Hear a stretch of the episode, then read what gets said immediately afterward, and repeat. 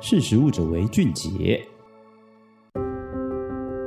各位实力粉丝，想知道更多食品药品安全相关知识吗？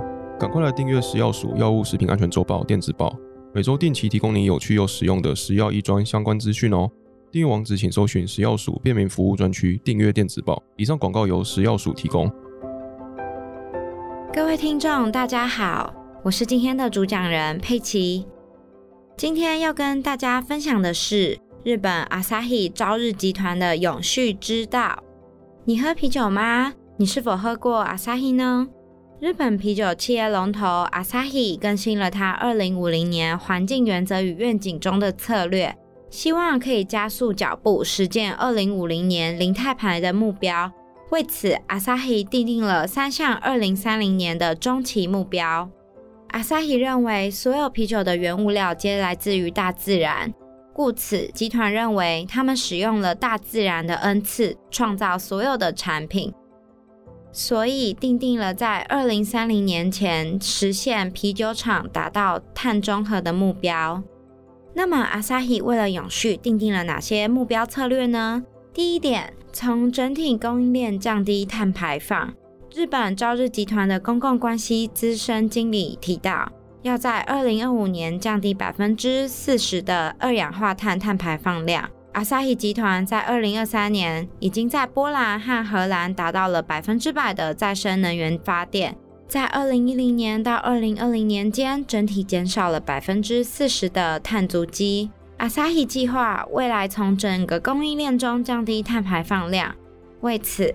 Asahi 为啤酒厂设置了生命周期的评估和探测量，积极的与供应商和合作伙伴来合作降低碳排放。特别针对啤酒生产过程中的冷却系统、运输和包装。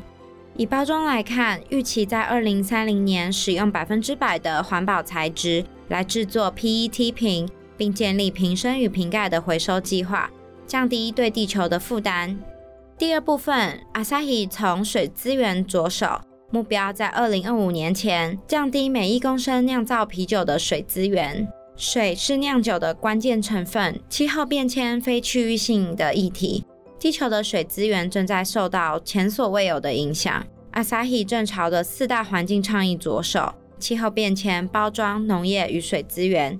Asahi 于二零一零年到二零二零年间，透过新的技术和运营的效率。将用水量降低了百分之四十。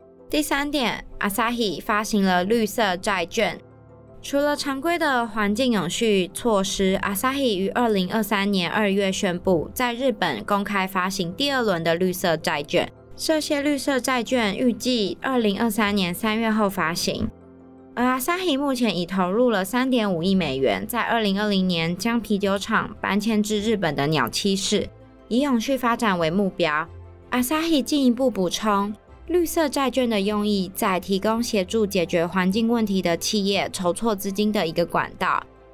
Asahi 可以运用这些收益，用于二零二六年鸟栖市啤酒厂的计划，来实现碳吸收、可再生能源、可再生的生物基质塑胶和采购回收过的 PET 瓶。Asahi 期盼到二零二六年鸟栖市啤酒厂可以达到碳中和。并期盼二氧化碳的碳吸收量可以超过碳排量。那么今天的识食物者为俊杰就到这边喽，我们下次见，拜拜。